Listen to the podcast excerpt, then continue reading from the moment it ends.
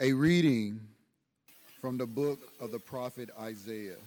Lectura del libro del profeta Isaías. Así dice el Señor Dios, el Santo de Israel, pueblo de Sión, que habitas en Jerusalén, no tendrás que llorar, porque se apiadará a la voz de tu gemido. Apenas te oiga, te responderá. Aunque el Señor te dé el pan medido y el agua tasada, No longer ya no se esconderá tu maestro, tus ojos verán a tu maestro. Si te desvías a la derecha o a la izquierda, tus oídos oirán una palabra a la espalda. Este es el camino, caminen por él. Te dará lluvia para la semilla que siembras en el campo, y el grano de la cosecha del campo será rico y sustancioso. Aquel día tus ganados pastarán en anchas praderas. Los bueyes y asnos que trabajan el campo comerán forraje fermentado, aventado con bieldo y horquilla. En todo monte elevado, en toda colina alta, habrá ríos y cauces de agua el día de la gran matanza, cuando caigan las torres. La luz de la cándida será como la luz del like y la luz del days. será siete veces mayor. Cuando el Señor vende la herida de su pueblo y cure la llaga de su golpe. Palabra de Dios, te alabamos, Señor. Dichosos los que esperan en el Señor. Alaben al Señor que la música es buena. Nuestro. Dios merece una alabanza armoniosa. El Señor reconstruye Jerusalén, reúne a los deportados de Israel. Dichosos los que esperan en el Señor. Él sana los corazones destrozados, venda sus heridas, cuenta el número de las estrellas. A cada uno la llama por su nombre. Dichosos los que esperan en el Señor. Nuestro. Señor es grande y poderoso. Su sabiduría no tiene medida. El Señor sostiene a los humildes, humilla hasta el polvo a los malvados. Dichosos los que esperan en el Señor.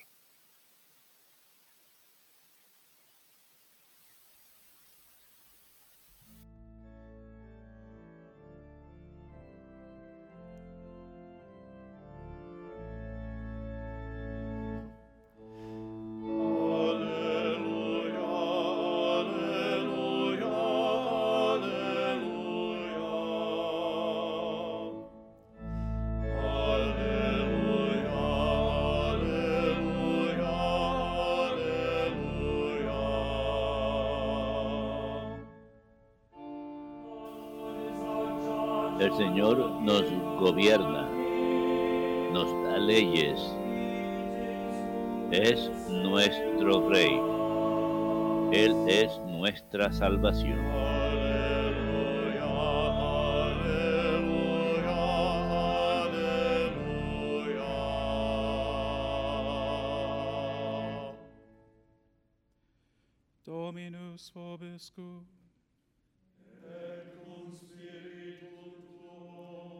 Lectio Sancti Evangelii secundum Matteum.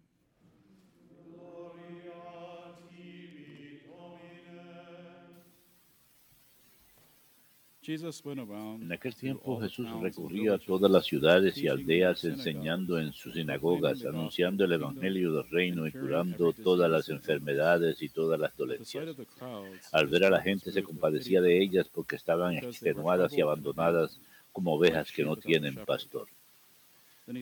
Entonces dijo a sus discípulos, "The harvest is la mies es abundante, pero los trabajadores son pocos. Rueguen pues al Señor de la mies que mande trabajadores a su mies. Then he summoned his 12 Llamó a sus doce discípulos y les dio autoridad para expulsar espíritus inmundos y curar toda enfermedad y dolencia. A estos 12 doce los envió con estas instrucciones. Vayan a las ovejas descarriadas de Israel. Vayan y proclamen diciendo que el reino de los cielos está cerca. curen enfermos, resuciten muertos, limpian leprosos, echan demonios. Lo que han recibido gratis, denlo gratis. Domini.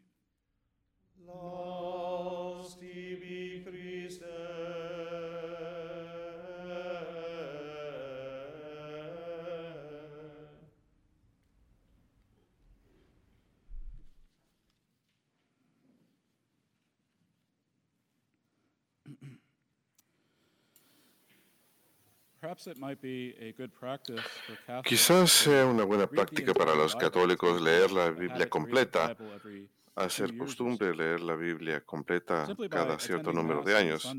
Simplemente al ir a misa los domingos y quizás la misa diaria o mirar la misa en EWTN, nos EWTN, expone casi a la Biblia completa en un la de tres o cuatro años. Y encuentro que cada vez que emprendo esa tarea con ayuda del Espíritu Santo, encuentro nuevos detalles eh, que no había visto antes.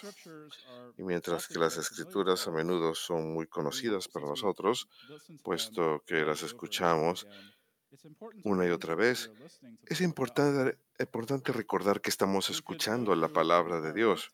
Podemos pasar toda una vida y aún así encontrar nuevas ideas, nuevas que no hemos considerado antes.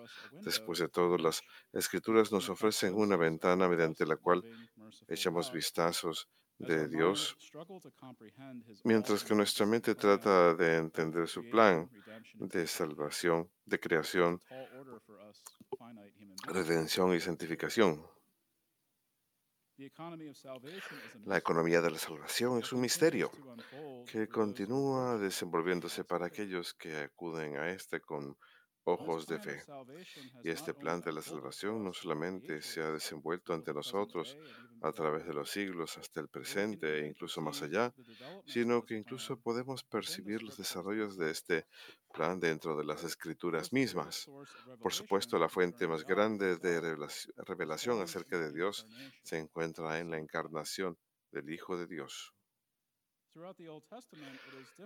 A lo largo del Antiguo Testamento es difícil para el pueblo de Dios poder formular un concepto difícil de Dios.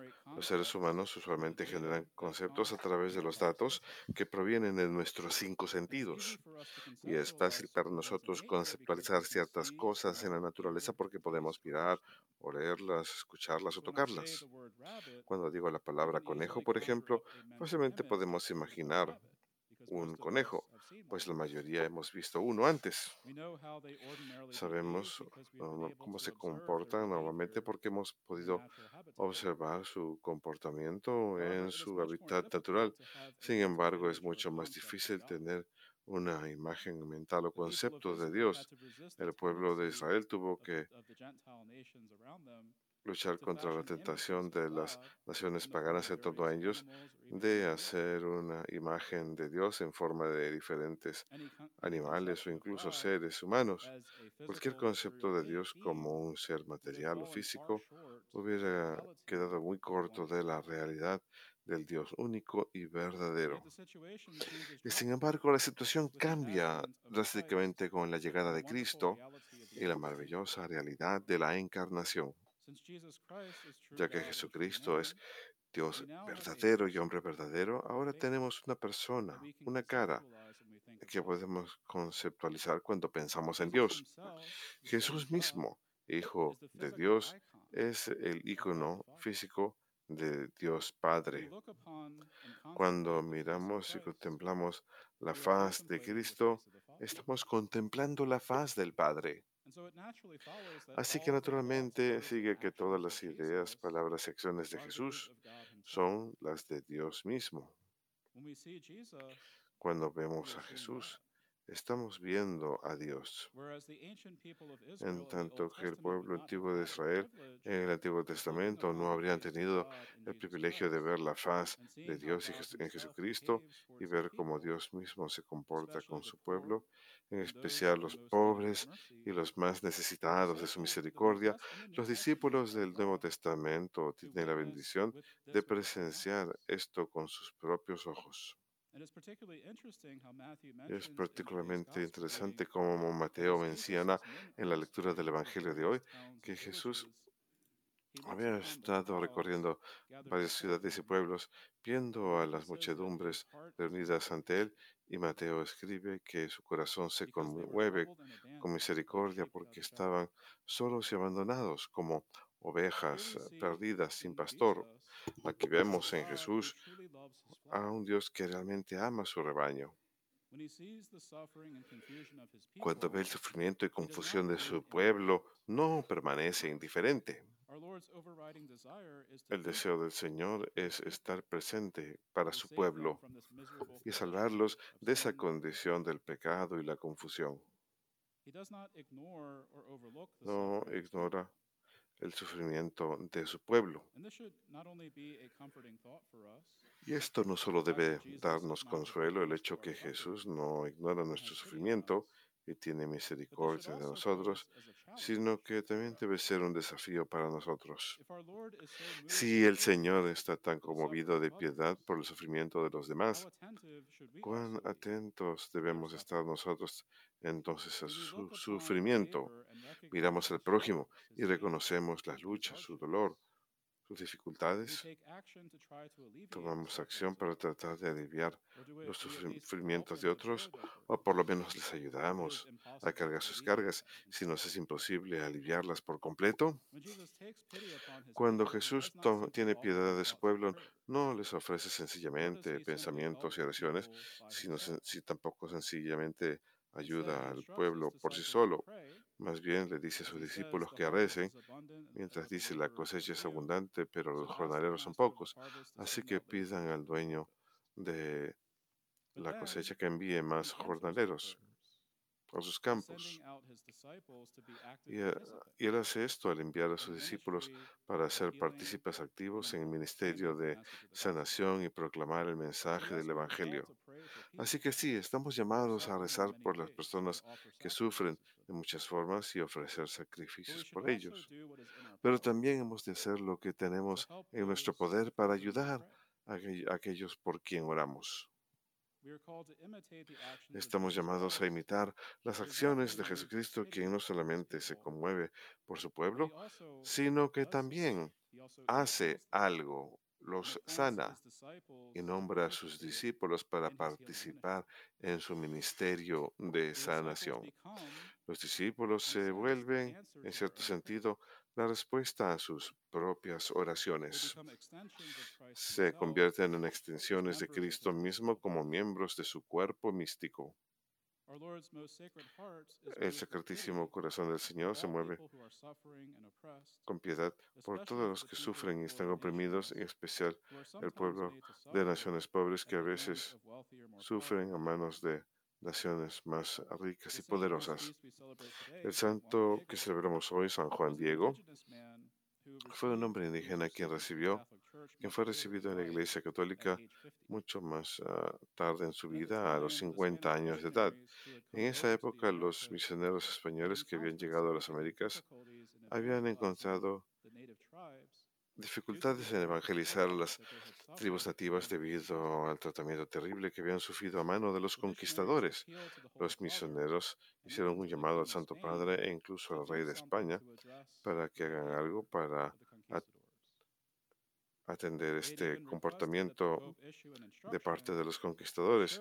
Incluso pidieron al Papa que emitiera una instrucción diciendo que los pueblos nativos, igual que cualquier otro ser humano, tienen almas humanas, puesto que no habían sido tratados con la misma dignidad humana. Sin embargo, sin embargo, no, esa instrucción no llegó sino hasta casi una década después.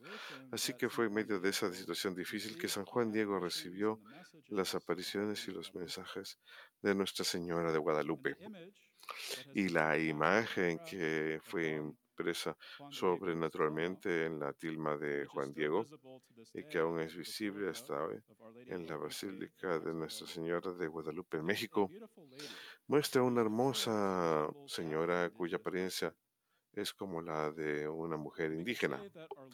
Y podemos decir que la Virgen miró el sufrimiento del pueblo indígena y se conmovió tanto que ella misma tomó acción. Ella eligió al humilde Juan Diego para ser su discípulo y su mensajo, And as mensaje it turns out, Quiero hacia el obispo. y las apariciones de la Virgen y su imagen de la tilma cambiaron el curso de la iglesia en eh, México. Antes de eso, los nativos estaban, habían sido reacios a entrar a la iglesia antes de la aparición de la Virgen de Guadalupe. Sin embargo, en, durante los años después de la 100,000 aparición, más de indigenous 100.000 people were baptized. indígenas fueron bautizados. Podían ver por sí mismos cuánto les amaba la Virgen realmente y cuánto ella deseaba su salvación. Nosotros también seamos inspirados por la obediencia humilde de San Juan Diego y participemos en la obra de salvación a la que Dios nos ha llamado, de manera que mostremos la faz with misericordiosa de Jesús, quien se conmueve por su pueblo.